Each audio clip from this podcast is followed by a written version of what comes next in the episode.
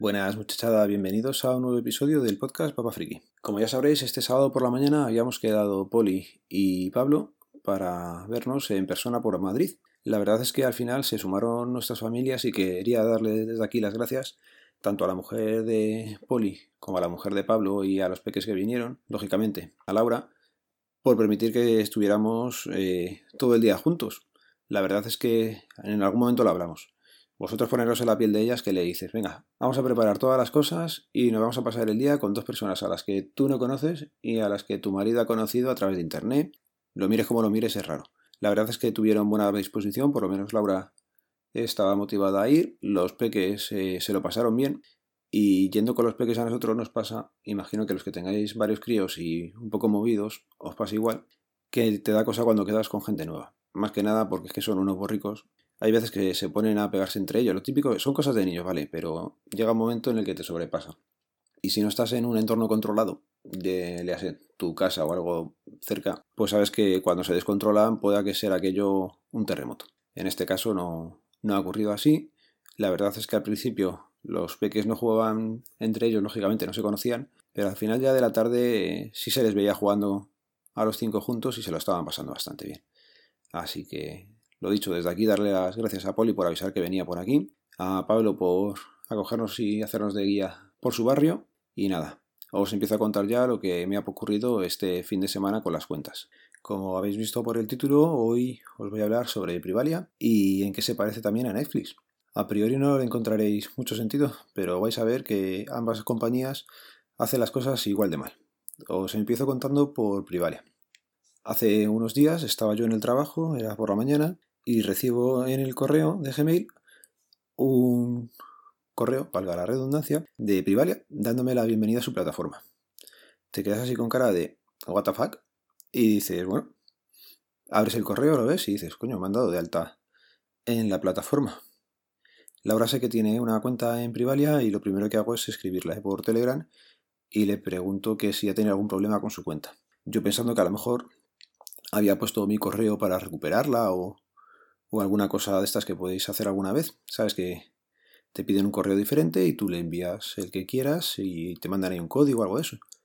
Y me contesta que no, que, que no tenía ningún problema, pero que ha usado mi cuenta que luego me cuenta. Bueno, pues luego ya en casa tranquilamente le digo, oye, ¿qué ha pasado con esto? Que no, no me he enterado. Y me dice que es que había salido una promoción de las que ve ya normalmente de Pavlovsky y que no se acuerda nunca de la contraseña y lo que ha hecho ha sido dar de alta a la mía. Ha metido mi correo no sé qué datos habrá metido, si los suyos o los míos. Y directamente me llegó a mí el alta ya tramitada. Problema, que aquí nadie ha validado eh, la dirección de correo. En este caso era una persona allegada a mí y más o menos es solventable.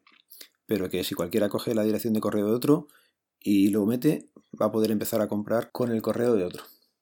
El problema aquí que hay, más que nada, eh, normalmente no te van a dar de alta tu cuenta sino que alguien se confunde a la hora del proceso y es aquí donde van a venir los problemas. Muchas veces lo que hacemos en los procesos de alta, cuando nos piden dos veces el correo, es escribirlo en la primera casilla, copiarlo y pegarlo en la segunda. El problema que tiene hacer esto es que te hayas confundido en el primer campo y lo estás pegando tan mal en el segundo. Como no lo verificamos, pues creemos que está bien, alguna L, alguna letra se nos escapa y la hemos cajado. Ya digo, en este caso lo había hecho Laura y no hay mayor problema. Problema que puede pasar, por ejemplo, con Netflix. Estando el otro día, el sábado por la tarde, en casa de mis suegros, recibo un correo, era las 8 menos 10 así, que me decía que bienvenido a Netflix. Era tal cual, el típico de bienvenida, de te damos la bienvenida a Netflix, gracias por suscribirte a Netflix. Lo abro y me empieza información de tu cuenta. El email mío, proveedor del servicio Netflix Internacional VB con el plan premium, el de las cuatro cuentas, a calidad super guay, con un precio del plan de 7,390 dólares al mes y mi regalo es de 7,5 dólares. Dice que si necesito ayuda visite el centro de ayuda o que les contacte. Mis amigos de Netflix. Y dices, bueno, no sé, te quedas un poco pensando, si yo estoy sin hacer nada y yo juraría que nunca he usado esta cuenta de correo para entrar en Netflix, ¿qué ha pasado aquí? Pero no me da tiempo a hacer mucho más porque esto seguido recibo otro correo de Netflix diciendo que mi número de teléfono ha actualizado. O sea, que mi número de teléfono eh, lo han actualizado. Hola, tal como solicitaste, cambiamos en tu cuenta el número de teléfono que termina en 18. Mi teléfono ya sabéis que no termina en 18. Se usará en caso de que olvides tu contraseña y para enviarte mensajes importantes. Debes verificar tu número de teléfono antes de que se pueda utilizar para recuperar tu cuenta. O sea, has verificado o quieres verificar el teléfono, pero no verificas el correo. Chicos, esto no es así. El proceso sería también verificar antes el correo. Con lo cual, a una persona le habéis dado o se ha dado de alta con mi correo, entiendo que tiene que ser confundido, no creo que lo haya hecho a posta, y luego cuando he ido a meter el teléfono le estáis pidiendo que lo verifique. Lógicamente, para verificarlo lo habéis mandado a mi correo. Esa persona todavía estará esperando que le llegue este correo. ¿Qué hago yo? Pues me meto en Netflix directamente por la página, no uso el enlace porque no me fiaba de esta gente, y meto mi correo, pero lógicamente no sé qué contraseña es. Como ya he dicho antes, no sabía si yo en algún momento me había dado de alta y pongo la contraseña que podría haber utilizado aquí. Y lógicamente no va. Digo, bueno, pues recuperamos la contraseña. Y me mandan un correo, a ver que le encuentre por aquí, de tu contraseña ha cambiado. Hola, cambiamos tu contraseña tal como lo solicitaste. Lógicamente, yo he solicitado y me la habéis mandado a mi correo. Sí, al mismo que no habéis verificado en el primer paso. Así que, si no solicitaste el cambio de contraseña, estamos aquí para ayudarte a proteger tu cuenta. Volvemos a lo de antes. Como lo habéis hecho mal desde un principio, ahora, ¿de quién es la cuenta? ¿Del chico este o mía? Lógicamente mía no es. Yo sé que mía no es, pero la habéis liado y la habéis cagado muy bien. Vale.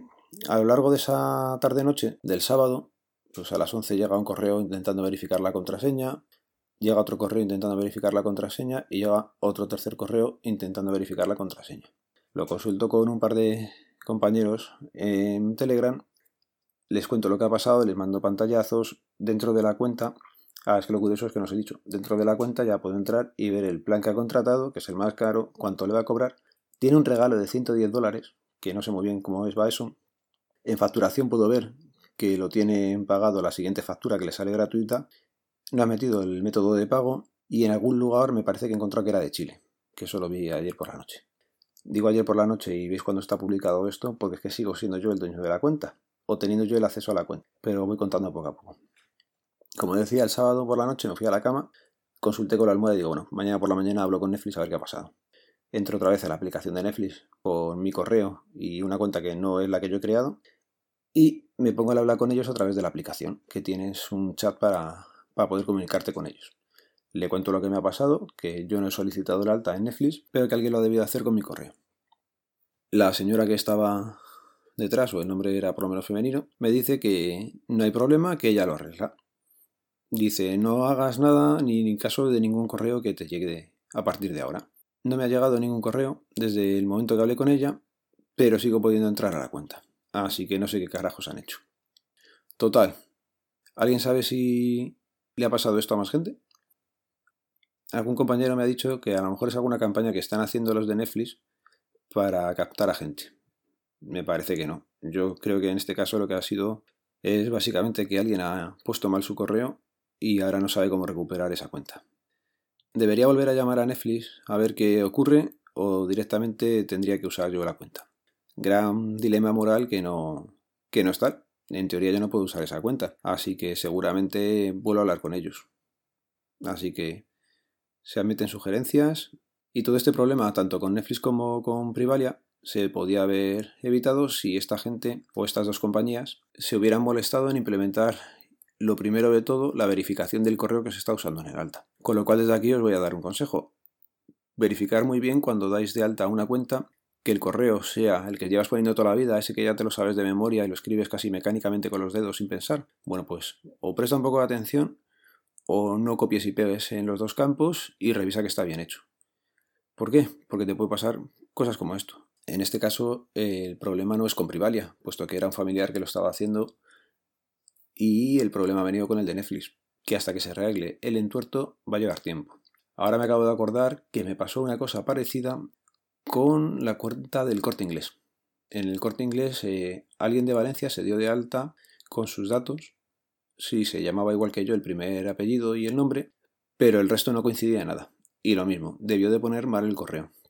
En este caso lo que hice fue ir a atención el cliente del centro comercial que tengo más cerca, les conté lo que me pasaba, las chicas que estaban allí alucinaban, eh, les hice la demostración entrando en directo con el móvil y enseñándole unos datos que no eran los míos. Me costó dos visitas físicamente a la tienda para decirles eh, lo que ocurría. La primera vez, sí, sí, tomamos nota y no te preocupes que los compañeros nuestros lo arreglan y nada, no arreglaron nada. Y una segunda en la que ya eh, di con alguien que sabía lo que pasaba o ya le habría pasado alguna vez más, con lo cual no verifican tampoco el correo del corte inglés, y en unos días consiguieron arreglarlo. Así que no sé qué más hacer.